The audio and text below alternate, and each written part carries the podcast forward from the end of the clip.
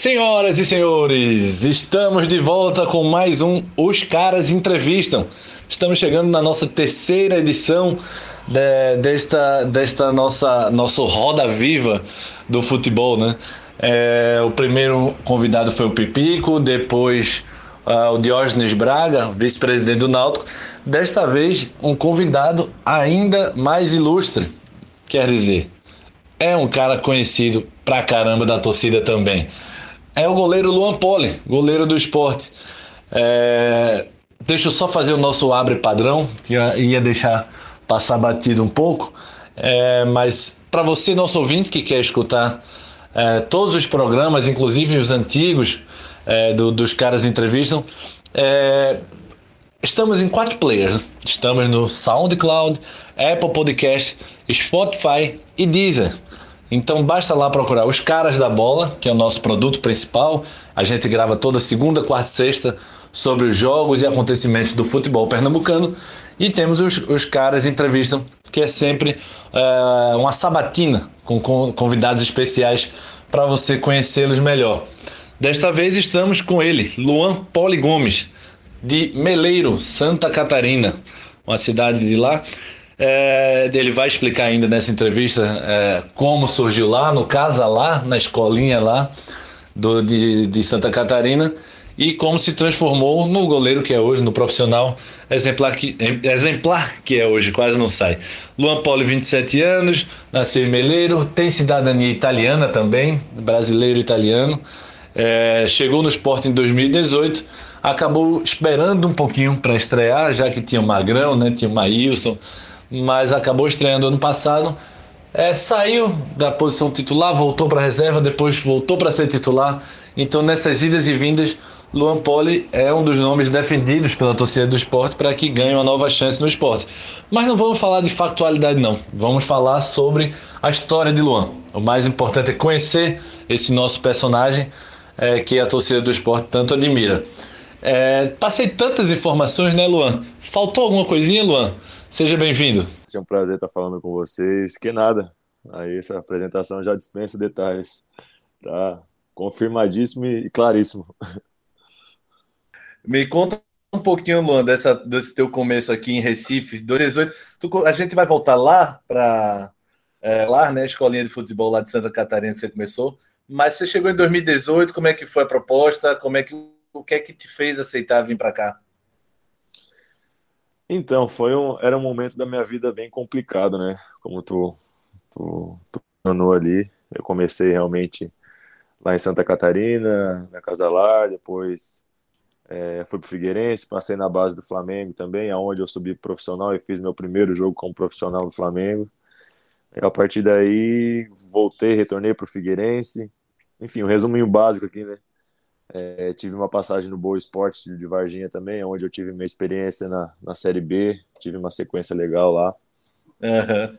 E acabou que chegamos no momento que é, eu fiquei sem clube, cara. A partir lá do Boa Esporte, é, eu fiquei um tempo sem clube, tentei uma oportunidade na Itália, onde eu fui resolver essa questão da minha cidadania também, e quem sabe é, já tentar um clube lá, né? Já que tava, já estava por lá, talvez aconteceria alguma coisa lá.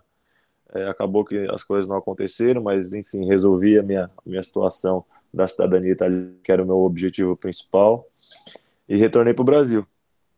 É, a partir dali, no ano seguinte, fui para o Nashar Lions de Malta, onde tive, enfim, foi uma experiência legal, mas eu joguei três jogos, já estava em final de campeonato, levei uma cotovelada no maxilar, acabou fraturando o maxilar, foi uma experiência, é, uma, uma experiência de vida, digamos assim. Eu tento sempre olhar as coisas pelo lado positivo, né?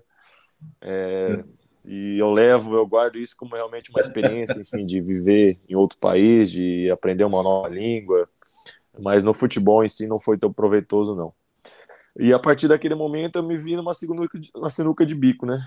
É, tinha um, um certo tempo de contrato lá, mas preferi rescindir, não, não quis voltar para lá, por para ir ser, não ser tão tradicional no futebol, não ser um país que, que enfim, dá uma estrutura que o jogador profissional precisa, né, para para desempenhar e trabalhar o seu, o seu futebol. Então, retornei para o Brasil, fiquei sem clube, fiquei uhum. seis meses sem clube, aonde treinava em casa, praticamente como a gente estava vivendo até pouco tempo nessa quarentena, né? Treinando de casa, é, não sabendo o, qual seria o futuro, como seria o futuro, né? E comecei a acionar meus contatos, mandar meu, meu material, meus vídeos, minha esposa me, me ajudando sempre. Então, ela conhecia, era vizinho de porta, né, da família. A família dela era vizinho de porta, na época com o Klaus, Klaus Câmara, que hoje está no Grêmio. Uhum. É, trabalhava em Florianópolis, no Figueirense, onde, na sim, verdade, sim. ele começou também, né, como supervisor e tudo mais. E ele foi meu supervisor na, na base naquela época. E, por coincidência, ele era vizinho da família da minha esposa hoje. Então, a, bem conhecido, assim, bem, bem íntimo até, né? E a minha esposa resolveu mandar meu material para ele. É, quando ele estava aqui no esporte, foi bem na época que o Agenor estava rescindindo o contrato, estava naquela situação. O esporte precisava de um goleiro barato que viesse de graça e para compor o elenco, né? Então juntou o útil com o agradável e acabou que as coisas deram certo naquele momento. É, minha esposa, digamos assim, foi meu empresário, né? Naquela, naquela oportunidade e, e deu tudo certo e, e hoje eu estou aqui, graças a, a, Deus e a ela também. Né? que legal. Ô, Luan, é... Mas quando o cara chega para compor elenco, o cara não chega cara, meio chateado, não?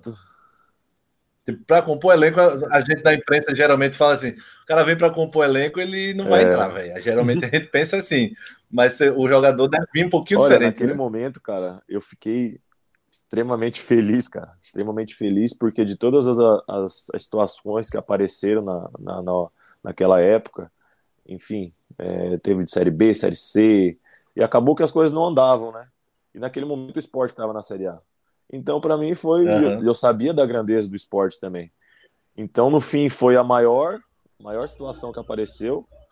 E de Série A, é a coisa que a gente não, não imaginava, porque até então estava desempregado. É. Então, cara, tipo, só de estar realmente voltando a fazer aquilo que eu é. gosto, com excelência, com, com a estrutura é, necessária para a gente desempenhar e trabalhar o nosso futebol, eu já estava muito feliz, cara, muito agradecido por, enfim.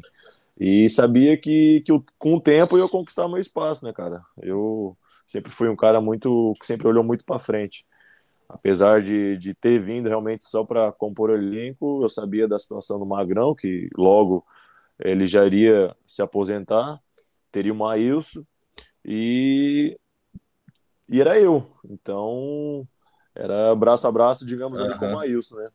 E foi, foi isso. Quem era o treinador? Cara, na época, eu acho que era o Claudio de Oliveira, que hoje está no Botafogo uhum. de São Paulo.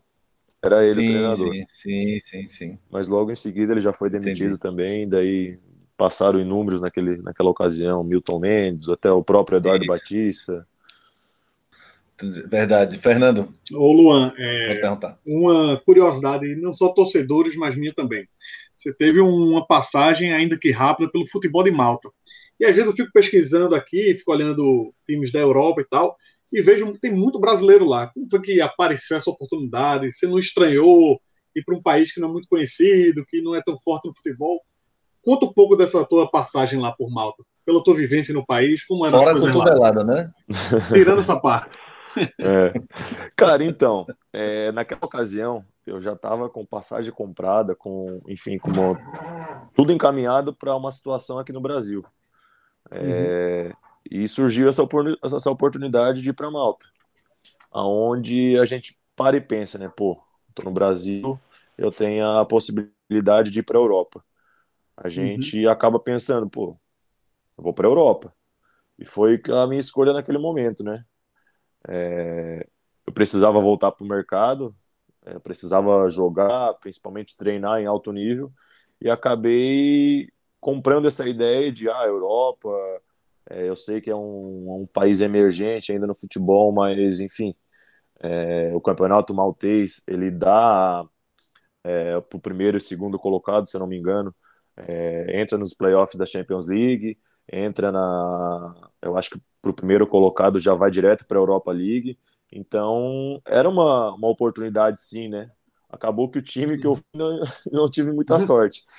Uhum. Mas e por toda a situação, né? Naquele momento realmente eu pensei só nisso. Pô, eu vou para lá, não conheço o futebol, mas e todos os brasileiros, não só eu, né, que vão para lá, vão pensando nisso, né? Por enfim, tá na Europa e ser um, mer uhum. um mercado emergente é que acabam muitos jogadores de lá saindo para algum grande clube da própria Europa ou até mesmo da Arábia Saudita, porque da Arábia ou dos Emirados, enfim, no futebol, no futebol árabe, porque lá tem é uma miscigenação de culturas assim, tem muito árabe. Então hum. acabam que quem se destaca acaba indo para esses para esses países, né? E foi o meu pensamento foi esse, pô, eu vou para lá, passar, fazer uma passagem lá. Eu precisava realmente voltar para o mercado e pode, pode ser realmente uma, uma grande oportunidade para eu entrar no mercado europeu também, né? Uhum. Em termos de estrutura, assim, como é que tu Entendi. avalia lá? Cara, é bem, é bem precário, assim. Tipo, a liga, uhum. a liga, ela tem, enfim, seus times, é, tem um estádio muito bom, o estádio principal deles lá. E os clubes, eles não têm seus estádios próprios, no caso, né? É, Malta uhum. é basicamente uma ilha. Um país do tamanho de. É uma, praticamente do tamanho de Florianópolis, mas só que é um país. Então, cada bairro que tu tá trocando em Florianópolis, tu tá trocando de cidade lá. Uhum. E acaba que os clubes é, não têm essa estrutura que a gente tem aqui no Brasil, né? De estádio, um CT. E acaba, a gente acaba treinando no, no nos campos espalhados pelo país, assim, é, tanto da Série A quanto da Série B. É, então, e jogando nesses estádios principais, né? É, esse que o estádio principal que tem lá em Malta, se eu não me engano, é o Centenário. Daí tem uns campos auxiliares, onde também é, tem treinamento nesses campos. E às vezes uhum. a gente treina, ah, eu tô treinando agora, sei lá, duas da tarde, às quatro horas da tarde começa o treino de um outro time no mesmo campo, entendeu? Então é uma situação assim bem, bem peculiar.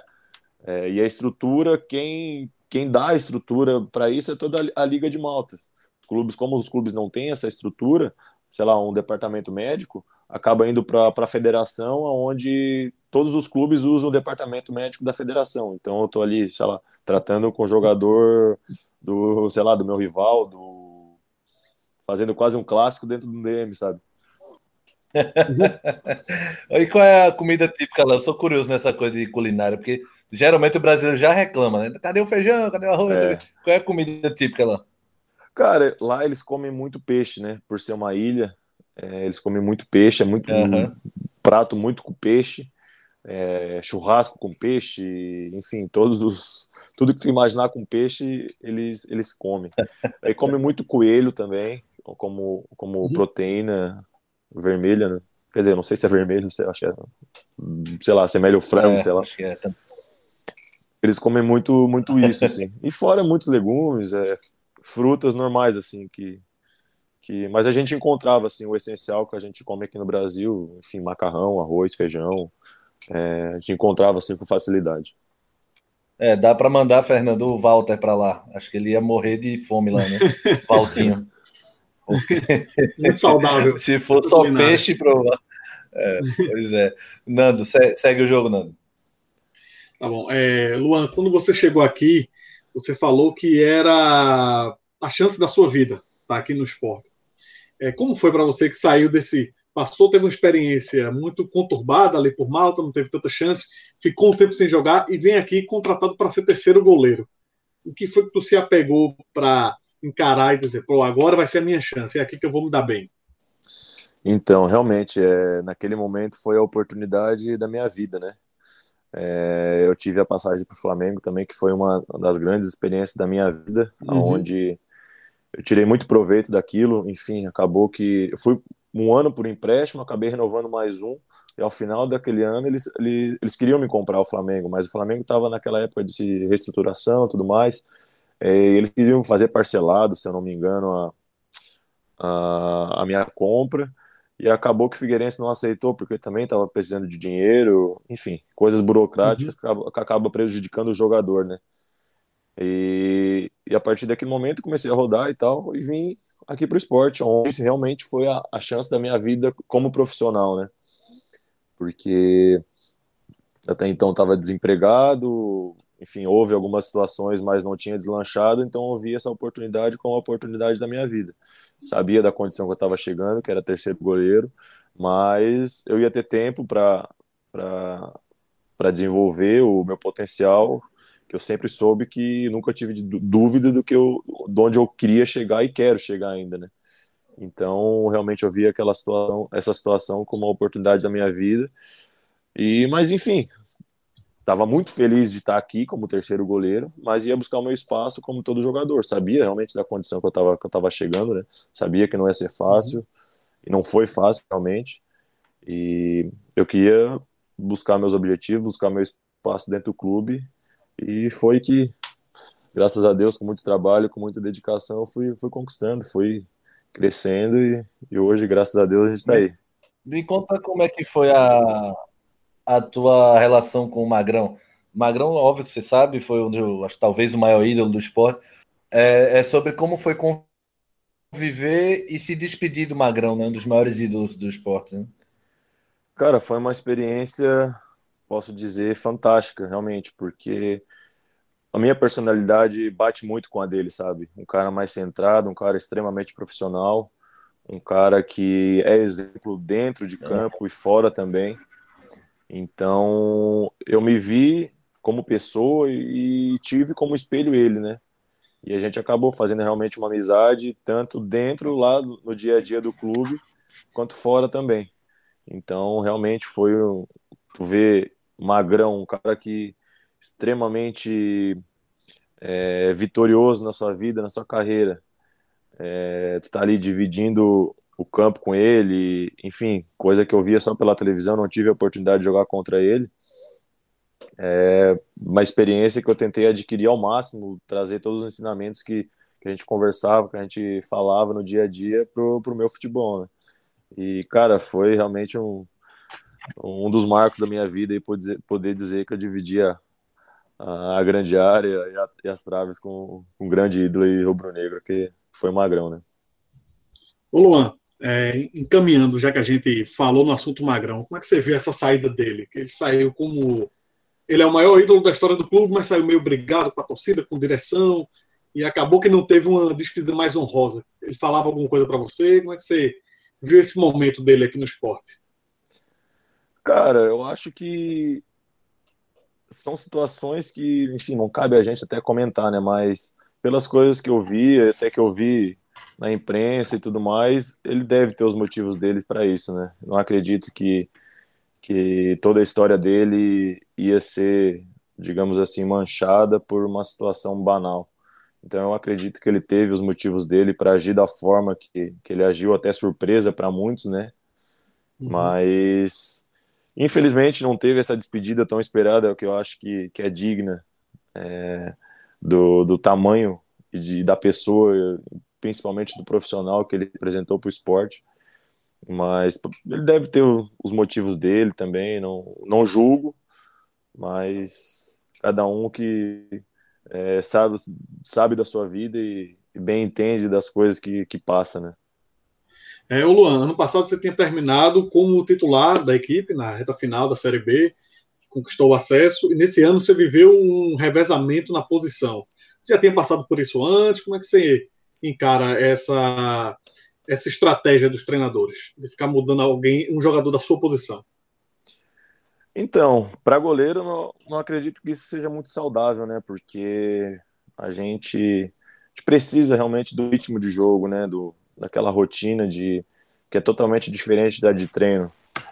É, é jogo atrás de jogo, é tempo de bola. Por mais que a gente treine todo dia, em jogo a adrenalina é outra, é, situações diferentes, o nível, digamos assim, é outro, né?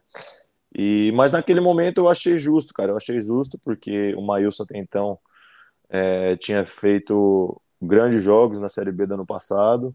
Infelizmente uhum. sofreu a lesão e foi onde eu assumi e dei conta do recado e mostrei que era o Luan. Mostrei que eu também poderia pegar essa camisa e agarrar e ser o titular do esporte, né? Achei uhum. justo naquele momento, era um momento realmente de definição. E naquele momento eu achei realmente válido. O Guto Ferreira na oportunidade foi, foi realmente, é, para mim ele foi correto na, naquela situação.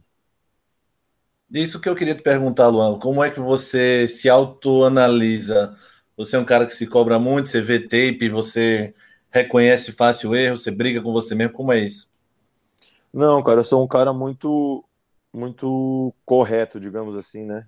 Um cara muito que eu, eu assumo as coisas que eu erro, eu tenho facilidade para isso e, e tento corrigir. É, eu acho que a gente errar uma vez realmente é do ser humano, errar duas vezes, repetir o erro já, já é burrice, né? Então eu procuro ver sempre os é. meus erros, aonde eu posso melhorar, aonde eu posso evoluir. É, gosto sim de estar tá sempre vendo os meus jogos, o meu material para ver não só os erros, né, mas as coisas que a gente é capaz de fazer, que às vezes nem a gente acredita nas coisas que a gente faz, né?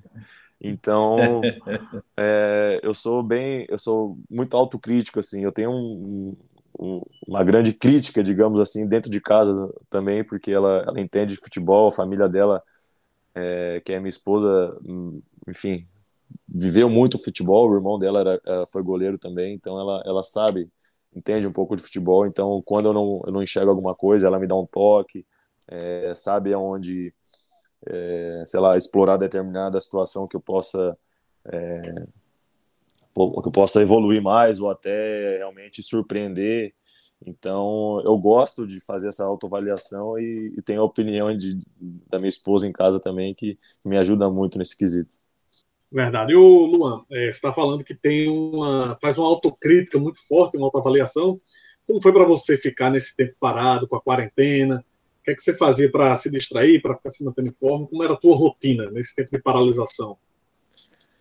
Cara, quando a gente parou assim, era um momento de muitas, muitas incertezas, né? Porque a gente não sabia uhum. quando ia voltar, se ia demorar um mês, uma semana, um dia, não sabia. É... Uhum. E a partir daquele momento, é... logo que a gente parou, se eu não me engano, foi no dia 17 de março, é... eu já comecei meus treinamentos, cara, porque até então eu tava jogando, tava num ritmo de jogo, estava evoluindo muito, estava crescendo muito, e eu não podia perder aquilo. É, não podia, Sim. então já comecei meus treinamentos aqui, aqui em Recife mesmo, aonde enfim não estava tudo fechado ainda, havia uma certa liberdade, né? E quando as coisas eu vi que foram piorando e tudo mais, a gente foi logo para Santa Catarina, para Florianópolis, onde a esposa, a minha esposa, a família dela mora lá e eu tenho família também lá. E a situação lá estava um pouco menos complicada, as coisas estavam estavam hum. fluindo naturalmente, demorou um pouco para vir esse pico, né? Então as coisas lá estavam funcionando, estava tudo mais tranquilo, e aonde eu consegui é, dar sequência nesses treinamentos, né? A partir de aqui, desde aqui de Recife, onde o clube já tinha passado uma cartilha de treinamentos para gente, era opcional porque até então a gente estava de férias, né? E, uhum. mas eu já estava seguindo a risca e logo em seguida lá em Floripa, onde começaram os treinamentos que após esse período de férias, né, eu estava lá. E os, o clube já estava fazendo esse, essa mentoria online, né, esses treinos, treinamentos uhum. online, onde também eu consegui é, treinar com o preparador de goleiro, que é o essencial para o goleiro, né, a gente acaba ficando muito tempo sem contato com a bola, a gente perde, perde muito, né, até mais que os outros jogadores, porque enfim, eles conseguem trabalhar mais o físico, e o goleiro sempre precisa do auxílio de uma pessoa, né? Uhum. É, é então, é obtive o treinador de goleiro onde eu realizo todos os meus treinamentos em férias, ou já contatei de imediato, onde eu consegui realizar os treinamentos durante esse período que a gente ficou recluso em casa, né? E uhum. foi de grande ajuda, assim, porque eu voltei num nível bem legal, consegui manter a minha forma física, é, voltei até melhor fisicamente do que eu estava, porque uhum. até então a gente estava num ritmo de jogos e acaba que a gente não consegue treinar, e enfim, a gente ganha um pouco de peso, o que é normal, né? Principalmente para o goleiro que não gasta tanto nos jogos assim, precisa do ritmo de treino, mas e como a gente não estava treinando, era só jogo, jogo, jogo, jogo, a gente uhum. acaba ganhando um pouquinho mais de peso, enfim, baixando a, a, a, o, o nível muscular e e eu e eu acho que o Sander também a gente conseguiu voltar nesse, nesse, nesse ápice até melhor do que a gente estava antes da quarentena. Entendi. O Luan, é, você tinha falado em outra entrevista que estava um pouco preocupado com a situação financeira do clube. A gente sabe que o, a questão financeira do esporte hoje não está das melhores, não é como já teve no passado recente, e aí você tem essa preocupação com a paralisação. Houve uma conversa de diretoria sobre acerto com vocês, como é que ficou? Cara, então, naquele momento, realmente, naquele momento e nesse também, né? Porque o esporte, infelizmente, passa por uma fase financeira um pouco, um pouco ruim.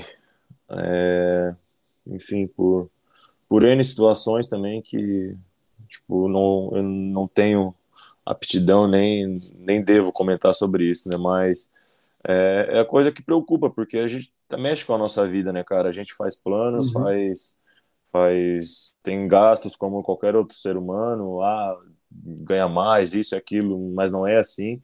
A gente tem planos para a nossa vida, a gente trabalha para isso e a gente espera receber o que a gente que a gente que a gente merece que foi acordado, né? E infelizmente o esporte está tá passando por essa situação delicada. Naquele momento não houve acordo, não, nem, nem houve, como muita, muita uhum. gente noticiou, não, não houve uma conversa, não teve, porque o presidente também foi muito sensato, né? Naquele momento de, de falar como é que eu vou fazer um acordo com os atletas se eu tô, se eu tô devendo para eles. Uhum. Então, quando começou a sair essa, esses boatos de ah, os jogadores não aceitaram um acordo, não sei o que, a gente prontamente também já se conversou, como a gente já estava em contato sempre, é, e emitiu a nota que não, não, não houve acordo nenhum. É, e o presidente também já confirmou, enfim, são situações que, que infelizmente acontecem, cai na mídia, não sei porquê, mas uhum. é, que acontecem, né? A gente sabe que o futebol tem, tem dessas coisas. Mas a gente, enfim, confia na, na gestão que está sendo feita e, e agora com a retomada dos jogos a gente a, a espera que, que seja colocado tudo, tudo tudo que foi ficando ficando para trás em dia e, e, e, o esporte volte também a, a entrar nos eixos, digamos assim, né? Porque uhum. um clube da grandeza do esporte não merece estar passando por essa situação que está. Verdade.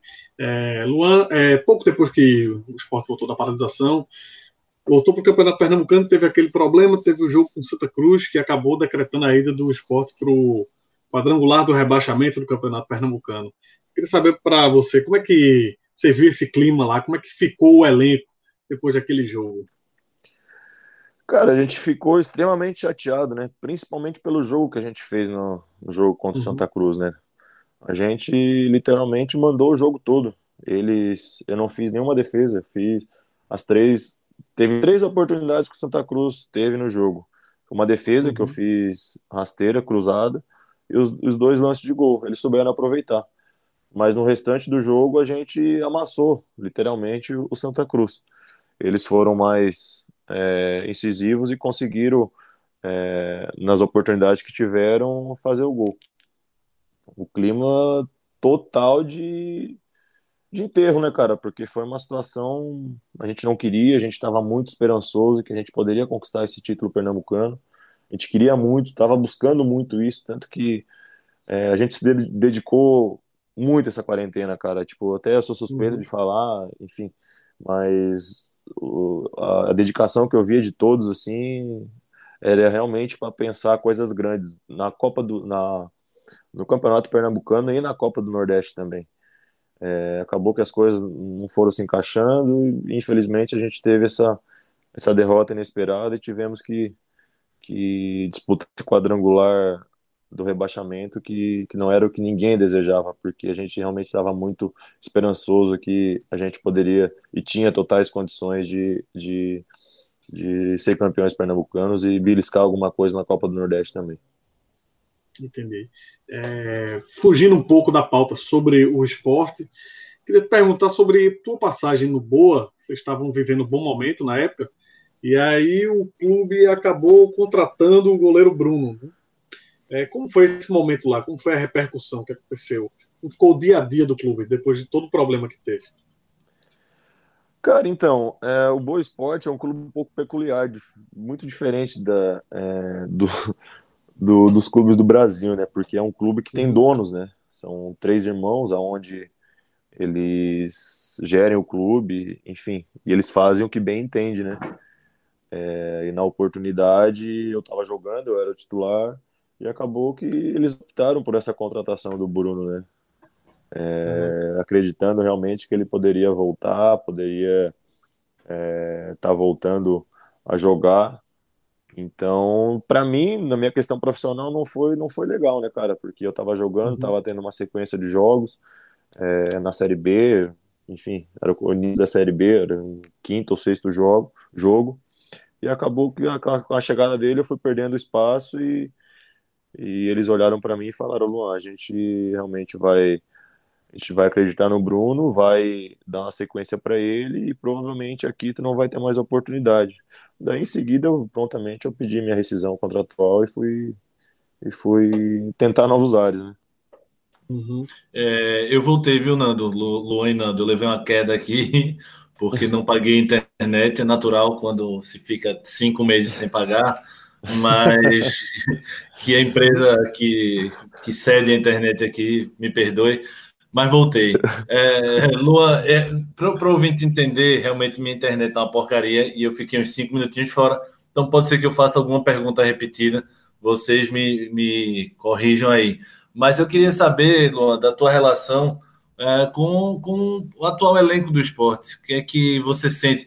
Porque se fala muito da, da coisa, quando se começa temporada, se começa brasileiro, se fala muito, vai lutar para não cair, o elenco está desunido, salário atrasado. Qual é o clima que tu sente lá no, no esporte? Quem são teus amigos lá mais próximos? Quem são os caras que tu mais convive lá? Cara, sinceramente, vou, vou ser até muito sincero contigo. Eu acho uhum. que, que isso que até que tu comentou é justamente por parte da imprensa e parte de alguns torcedores Uhum. Enfim, eu não sei porquê e da onde eles tiraram isso, mas, cara, o nosso ambiente de trabalho lá é extremamente leve, cara. É um ambiente muito legal. Todo mundo realmente é muito amigo. É, quando a gente se junta realmente para alguma coisa, a gente foca naquilo. É, não tem esse negócio de panelinha, ah, eu não gosto de A ou B ou C. É, realmente todo mundo brinca com todo mundo, todo mundo Óbvio, um é mais próximo de, do outro, mas não tem essa vaidade assim de é, ah, não vou tocar bola para ele no jogo, ah, não sei isso, não sei aquilo que a gente vê, acaba vendo no, no, futebol e em outros clubes também, mas realmente, cara, dentro do esporte não tem isso. E, cara, o nosso pensamento não é ah, fugir do rebaixamento ou se manter na Série A, a gente quer buscar coisas maiores, cara. É, a gente comenta em algumas reuniões que a gente faz lá justamente isso, cara. Ah, todo mundo tá achando que a gente vai entrar pro brasileiro justo para ficar brigando ali embaixo, ficar brig... Não, a gente não quer isso. A gente quer realmente surpreender e, e a gente está muito focado nisso, justamente para para calar muito a boca de, algum, uhum. de alguns caras da imprensa aí que nos dá já como rebaixado, ou, enfim, que já dá o esporte vai, vai ficar lutando o, o, o, campeonato todo contra o rebaixamento. E não é isso que a gente pensa, cara. A gente realmente quer coisas maiores, é, sabe da importância realmente de, de o esporte permanecer na Série A, mas não é por isso que a gente vai ficar pensando só, só nisso, porque quando a gente pensa nisso, eu acho que o pensamento atrai muita coisa, né? Então é realmente uhum. a gente está muito focado e trabalhando muito para justamente tá, tá brigando lá em cima e tá tentando buscar coisas maiores para esse ano e para os objetivos do esporte. É, Luan, é, muita gente da imprensa, inclusive de fora, isso que eu ia te perguntar, você falou que queria calar a boca de muita gente da imprensa. É, muito, muitos comentaristas de fora estavam fazendo suas análises, seus prognósticos para o Campeonato Brasileiro e perguntavam se quem seriam os quatro rebaixados. Eu vi até um dia desse na TV a cabo, e aí todos tinham colocado o esporte. É, o elenco conversa sobre isso, vocês acompanham muito essa cobertura? Ô, Nando, mas para não ser injusto, também estava Goiás e Curitiba, eu acho, estavam. Eram os três que estavam em todos os palpites dos caras, né? Sim, sim. Então, é, a gente vê sim, a gente comenta e dá risada da cara desses caras. Porque, cara, aqui tem pai de família, tem, tem pessoas extremamente honestas, extremamente trabalhadoras. É, pessoas que, que quando entram de campo é 11 contra 11, cara. Como a gente diz lá, é, o que está vestindo por cima da gente é só uma, uma camisa, é algodão. É, óbvio, tem toda essa tradição do, do clube por trás disso, tem toda o peso da camisa, sim, mas quem joga lá dentro de campo são 11 contra 11. É, eles jogadores adversários não, não tem coisas a mais que, que, que a gente, né? Então vai, vai ganhar o jogo e vai sair vitorioso no final quem lutar mais, quem trabalha mais e, e cara, aqui a gente trabalha muito para isso, trabalha muito, muito mesmo. Então a gente acaba vendo essas notícias, entristece um pouco, mas realmente dá mais motivação ainda para a gente trabalhar mais e, e até falar um pouco mais grosseiramente, calar a boca desses uhum. caras, porque deixa a gente quietinho, deixa a gente trabalhar aqui quietinho, sem uma foto, sem nada, que, que no final daí a gente volta a conversar. Ô Luan, deixa eu te fazer três, botar três jogos e você vai me dizer quais foram quais, qual deles você mais sofreu. A derrota para o Brusque deve ter sido bem dolorosa, porque é uma eliminação de cara. Ah, o empate com a Imperatriz, 2 a 2 na ilha, pela Copa do Nordeste ou a derrota para o Santa, que tirou o esporte do, da, da, fase final? Qual foi o que mais abalou o grupo? E você em especial? Cara, é, eu acho que são três jogos realmente pontuais aí que, que, que enfim, todos os jogos têm a sua, o seu valor, uhum. digamos assim, pelo lado negativo, né? É, Copa do que Brasil, tira como lição, né? Que, que sirva é, como Copa do Brasil realmente era um campeonato de extrema importância pelo lado, pelo clube, pela questão financeira, porque a cada fase que a gente avançaria, a gente teria essa, essa, esse respiro financeiro devido às cotas, né, que a Copa do Brasil dá. O jogo do Santa, infelizmente, foi uma um, que a gente precisava do resultado também para para não passar é, por uma situação delicada que o esporte até então nunca teria, nunca tinha, tinha disputado. E o jogo de Imperatriz não foi um jogo realmente decisivo, mas no meu ponto de, no ponto de vista pessoal, particularmente, foi um, um foi onde eu falhei no gol uhum. e, e, teve a gente cedeu um empate, né? Mas cara, é difícil elencar assim, mas eu acho que que principalmente contra o Santa ninguém gosta de, de perder para o seu rival, né? Então é, devido à importância do jogo e principalmente por ter sido uma derrota para o maior rival, eu acho que foi mais dolorida. Assim. Você sabe que a gente quando estava, não tem ninguém escutando a gente, mas a gente quando estava na análise do jogo, Luan, não tem ninguém escutando brincadeira, né? É, a gente estava no analisando e aí o pessoal faz, é, o, o esporte voltou muito ruim e perdeu para o Santa e tal. Cara, aquela bola do brocador e não botando culpa no brocador, só perde quem tá ali. Isso é Sim. muito fácil falar quem tá de fora. Aquilo poderia ter mudado todas as análises, análises futebolísticas de todo mundo Exatamente. se o brocador bota para dentro, né? Não é verdade? Exatamente. Se faz o gol ali, a gente faz o 2 a 1 um, acho que naquele momento, e acaba o jogo assim. Isso, isso. Todo mundo ia estar tá reportando. É, esporte amassa o Santa Cruz e passa. Isso. Daí, ah, o, o, que o Hernani perdeu o gol lá, aí ah, esporte joga mal, esporte isso e aquilo, pelo simples fato de não ter feito o gol. Mas quem analisa a partida e não o resultado, vê o, o como foi o jogo. É, mas acaba que o futebol também é reflexo totalmente do resultado, então não tenho muito o que, que questionar, né? Mas quem realmente entende e analisa o futebol em si, vê que aquele jogo ali só deu a gente no jogo, a gente amassou totalmente. Se tinha algum vencedor daquele momento da vitória, seria a gente. É, Fernando quer seguir o jogo, Fernando? Sim, é, Luan, a gente tinha falado do, do esporte, da expectativa na Série A, que muita gente estava decretando o time como o candidato ao rebaixamento e tal, e todo mundo colocando. E aí a gente vê o início do esporte, e o início está sendo bom, né? Está sendo bem razoável. O esporte conseguiu quatro pontos em três jogos, sendo dois fora. Ou seja, é, é isso mesmo, o esporte ainda não mostrou todo o seu mas, potencial. Mas, mas peraí, antes, antes do Luan responder, só não me faça o que o Jorginho fez no intervalo do jogo contra vocês, Luan. Porque o Jorginho do Atlético Goianiense, o, repórter pergunta, ele faz: É, todo mundo duvidava da gente, a gente já chegou aqui. Você não chegou em canto nenhum, amigo. Você está na segunda não, rodada. Não, é, mas que bom que o Atlético ganhou do Flamengo e tal, mas calma, é. né? É, tem todos esses holofotes em cima deles, porque justamente da vitória aí inesperada em cima do Flamengo, né? Mas justamente isso, cara, a gente tem muito campeonato pela frente ainda, foram só três rodadas. É, sim, a gente está numa, numa crescente legal, assim, eu vejo que o time está tá evoluindo bem.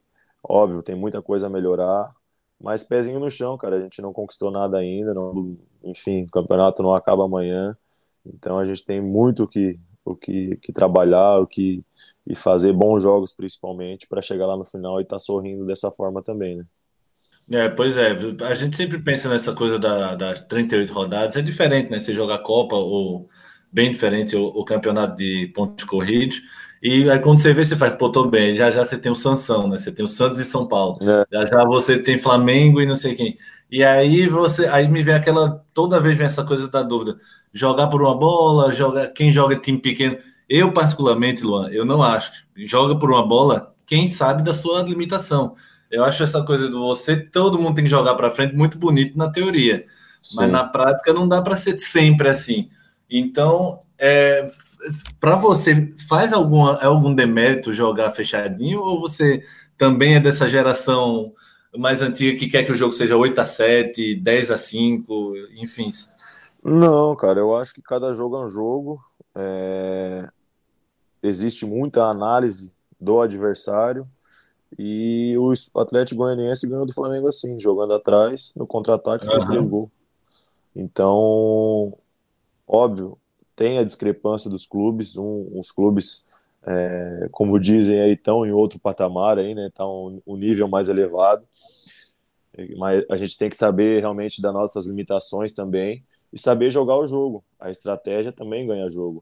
E foi, tirando esse exemplo, justamente assim que o Atlético Goianiense é, ganhou o jogo. É, uhum. O Flamengo é um time que propõe o jogo, quer jogar, que vai para cima. E o Atlético Goianiense foi jogou com a estratégia e com a, com a, com a prancheta, digamos assim, embaixo do braço, esperando. Ô, Luan, mas se, se, eu, se eu arrecadasse um bilhão, eu também jogava para ir para cima, viu? Não é por nada, não. Quem, quem tem a estrutura que o Flamengo tem e o orçamento que o Flamengo tem, se ficar jogando é, retrancado ou, ou enfim, é, tem que propor o jogo realmente, tem que estar tá mas no nosso caso já não é assim. A gente tem que eh, realmente estudar bem os adversários, ver o tipo de jogo que, que a gente é, necessita fazer com, enfim, com o adversário X ou Y e jogar o jogo, cara. Jogar o jogo, óbvio, não se omitir quando tiver a bola jogar, mas a partir do momento que tu não tem essa, essa bola, não tem essa. É, partir para outros, outros caminhos, seja uma bola parada, seja no contra-ataque que isso vai fazer a diferença lá na frente, arrancando um pontinho ou até uma vitória, vai fazer a diferença total lá na frente. É, cara, essa coisa do pontinho, é, Léo Medrado, que é um do terceiro integrante aqui da, do programa, sempre fala isso. O, o ponto que você luta desesperadamente na última rodada é o mesmo ponto que você perdeu na primeira e segunda. Exatamente né? E muita gente não dá muito valor. Só depois parece aluno, né, Fernando? Quando a gente era da, do colégio, só estudava de véspera. E na última rodada Exatamente. saía doido para. o exemplo tá aí, na, tá aí em 2018, quando a gente foi rebaixado. A gente foi rebaixado por causa de um gol, gol da Chapecoense. Isso, se, a isso. se a gente tivesse feito um, sei lá, um. Não, não me vem à cabeça aqui uma vitória que a gente poderia ter feito é, nesse, enfim, no decorrer do campeonato, que se deu um empate, ou a gente não estaria rebaixado no, em 2018. É, pois é. E, bom, eu teria mais umas 20 perguntas para o Luan, mas vamos chegar na reta final, nossos últimos 10, 15 minutinhos. Luan, vamos falar de uma coisa mais, mais ampla aqui. Você está acompanhando a Champions League? Quem é seu goleiro? Você olha e fala, putz, esse cara, queria bater o nível desse cara. Cara, eu tenho acompanhado sim, até hoje no jogo a gente acabou, tava em treino, mas acabou vendo o final ali do, do, do PSG e, e o R, R, RB Leipzig, nome difícil de falar, aí a gente conseguiu ver esse finalzinho aí. Cara, dos goleiros que estão jogando hoje, eu não tenho, é óbvio, eu tento, eu não, eu, eu costumo dizer que eu não, eu não, não tenho caras assim que, que eu olho assim, eu quero ser aquele cara. Não, eu tento extrair o melhor de cada um, assim. Ah, é, Alisson. Alisson é um goleiro extremamente técnico, extremamente regular, extremamente tranquilo e frio, joga tranquilo no futebol, que os, enfim, que, futebol moderno que dizem hoje, né? O goleiro joga com os pés, faz o básico uhum. e é um dos melhores goleiros do mundo. eu me espelho nele, assim, eu tento trazer as coisas boas deles para mim. Mas, enfim, de outras referências, tem o Buffon também, que foi um grande goleiro em toda a sua, sua carreira, é, que tem, a gente tem o privilégio de estar tá, tá vendo hoje ainda, né? E eu tento buscar o, e olhar o que cada um, assim, em algum jogo que eu tô vendo, ou qualquer situação, não só deles, mas enfim, de Série B, de Série A, de Série C, algum jogo que eu tô assistindo, eu observo muitos goleiros e tento trazer o que, observar o que ele tem bom para trazer para o meu, meu futebol e tentar me completar ainda mais, né? Mas goleiro só olha goleiro? Porque eu fico pensando, será que ele olha Neymar? Será que ele olha Mbappé? O goleiro olha atacante também, né? Cara, a gente olha, a gente estuda muitos atacantes, né? A gente estuda, às vezes, sei lá, em determinadas situações, vamos supor assim, um cara a cara. Ah, ele gosta de bater chapado, ele bate cruzado. Então a gente uhum. acaba olhando mais as situações assim. Admira, óbvio, o futebol de, desses caras, mas acaba que não. Eu, particularmente, eu acabo olhando mais os goleiros, assim, a, a cada acerto, a cada erro, o que, que o cara fez, o jogo com os pés, ou a saída de gol, uma reposição rápida, esses fundamentos que, que, que, podem fazer a diferença também, eu, eu gosto de, de observar essas situações. Quando, quando você começou, tem, tem uma coisa que a gente fala muito aqui em Recife, que é quando você vai para uma peneira, ninguém quer dizer que é atacante, porque todo mundo diz que é atacante. Então você diz que é zagueiro, você diz que é goleiro, você diz que é lateral, que aí fica dois, três concorrendo. Você começou já dizendo que era goleiro ou você, é, você queria ser outra coisa? Cara, eu sempre quis ser goleiro, assim. Quando eu me entendi, assim, por. Óbvio, na escola, a gente acaba brincando na linha e tal, assim, mas quando, assim, ah, vou entrar para uma escolinha, vou vou realmente, eu quero isso para minha vida, fui goleiro. É, tem uma situação bem legal, assim, bem, é uma coisa que me emociona bastante. Eu, meu pai é falecido já, né? Faleceu, eu tinha quatro anos de idade, não tive muito essa convivência com ele, esse, essa, uhum. essa coisa de pai para filho que tem no futebol, principalmente, né? Então, eu tinha uma dispensa lá em casa, na minha cidade, onde gente guardava coisas antigas, coisas velhas assim, eu encontrei numa caixa uma chuteira dele. A chuteira uhum. velha dele, que minha mãe guardava ainda. Eu encontrei nessa caixa a chuteira e perguntei para minha mãe, né? Ah, de quem que é essa chuteira aqui? Dela falou que era do, era do meu pai. E me veio o estalo assim na hora, mãe, eu quero jogar bola também. Eu quero ser igual meu pai. Daí, ah, qual posição que ele jogava? Ah, ele era goleiro. E foi aonde eu eu comecei, fui pro gol já, de, entrei pra escolinha da minha cidade, em seguida aí eu comecei a rodar esse Brasil aí. Mas foi graças a essa, essa chuteira aí que, que hoje eu tô aí, graças a ele que, que eu sou goleiro. É, você tem lembrança dele, Luan? Você tem alguma lembrança do seu pai? Cara, eu tenho muito pouco, assim, muito bem vagas, uhum. assim. Até um pouco, um pouco estranho de falar, assim, mas uma das, das lembranças até mais fortes, assim, era foi do velório dele, cara. Uhum. Não tenho muito, assim, lembranças. Mais fotos, assim, que a gente acaba recordando de, de vultos, assim, digamos, né? Porque uhum. era muito pequeno, não, não entendia muitas situações. A lembrança que eu tenho ainda é um pouco pesado, que eu tenho mais forte, assim, foi do velório dele. É, pronto. É, esses assuntos são sempre de emocional. Eu também perdi é. muito querido, na verdade, meu irmão, Paulo uh, em 2017. É sempre emocionante lembrar. Agora, a lembrança gostosa, com o tempo vai virando uma lembrança é gostosa, verdade. menos é dolorosa e mais gostosa. É, Para encerrar, você fincou raiz aqui? Como é que Luan pensa é, em Recife? É, Santa Catarina é bem distante, né? Eu já visitei e é bem distante. Como é que você pensa na, no Luan daqui para frente, Luan? Cara, eu quero principalmente continuar trabalhando muito, né, para continuar a conquistar meu espaço dentro do esporte, né? Que é, um, é o meu objetivo, digamos, a curto prazo, assim. É, gosto muito de Recife, tenho um carinho muito grande por essa cidade que é, me acolheu de uma forma fantástica. O calor nordestino realmente não é, não fica só na, na meteorologia, né? Mas vai nas pessoas também, né? Então, eles me acolheram de uma forma extraordinária desde o primeiro momento que, que, que eu cheguei aqui em Recife, tanto no, no clube, onde realmente eu fiz do clube a segunda casa. Então, é, eu acho que é um pouco cedo até para falar se eu vou ficar aqui, vou aprender, construir raízes aqui, mas enfim, já estou fazendo meus investimentos aqui é, se eu não ficar, possivelmente vou acabar retornando para cá muitas vezes por esses investimentos que eu estou fazendo aqui. Então, é um, é um, povo e uma cidade que eu tenho um carinho Você já grande. comprou uns 10 apartamentos? O que mais? Cinco terrenos? O que, é que você comprou mais? Revela aí pra mim. A piada um hotel, pra, uma mansão. Luan, agradeço é... demais. Fernando, tem alguma coisa para encerrar? Quer botar uma lenha na fogueira para o Luan? Não, não. Agradeço a participação dele. Sei que o momento não está fácil para realizar entrevistas, né? Mas a gente vai se virando. É a primeira entrevista à distância, Luan, que você faz, não? Não, não, cara, o que eu fiz de live, o que eu fiz de, de entrevista essa, essa quarentena aí foi, foi brincadeira. É, então tava nem com saudade de dar entrevista, né? Tava só querendo jogar bola mesmo. A saudade é, é só no jogar momento bola. até já tô tentando um, um, pouco de dar entrevista por essa situação, enfim, essa situação de ah, é, o Maio está jogando, eu não tô. Eu tô até evitando uhum. um pouco por, enfim, por situações aí até extra-campo, mas a gente sempre que quando são realmente pessoas que, que, que agregam, a gente, a gente abre essa exceção, né? A gente tá não tem problema nenhum. Eu agradeço a oportunidade aí e desejo muito sucesso para vocês nesse projeto aí, que tenho certeza que vai, vai, vai decolar e, enfim, vai mostrar realmente quem são, são vocês e os profissionais que são, né?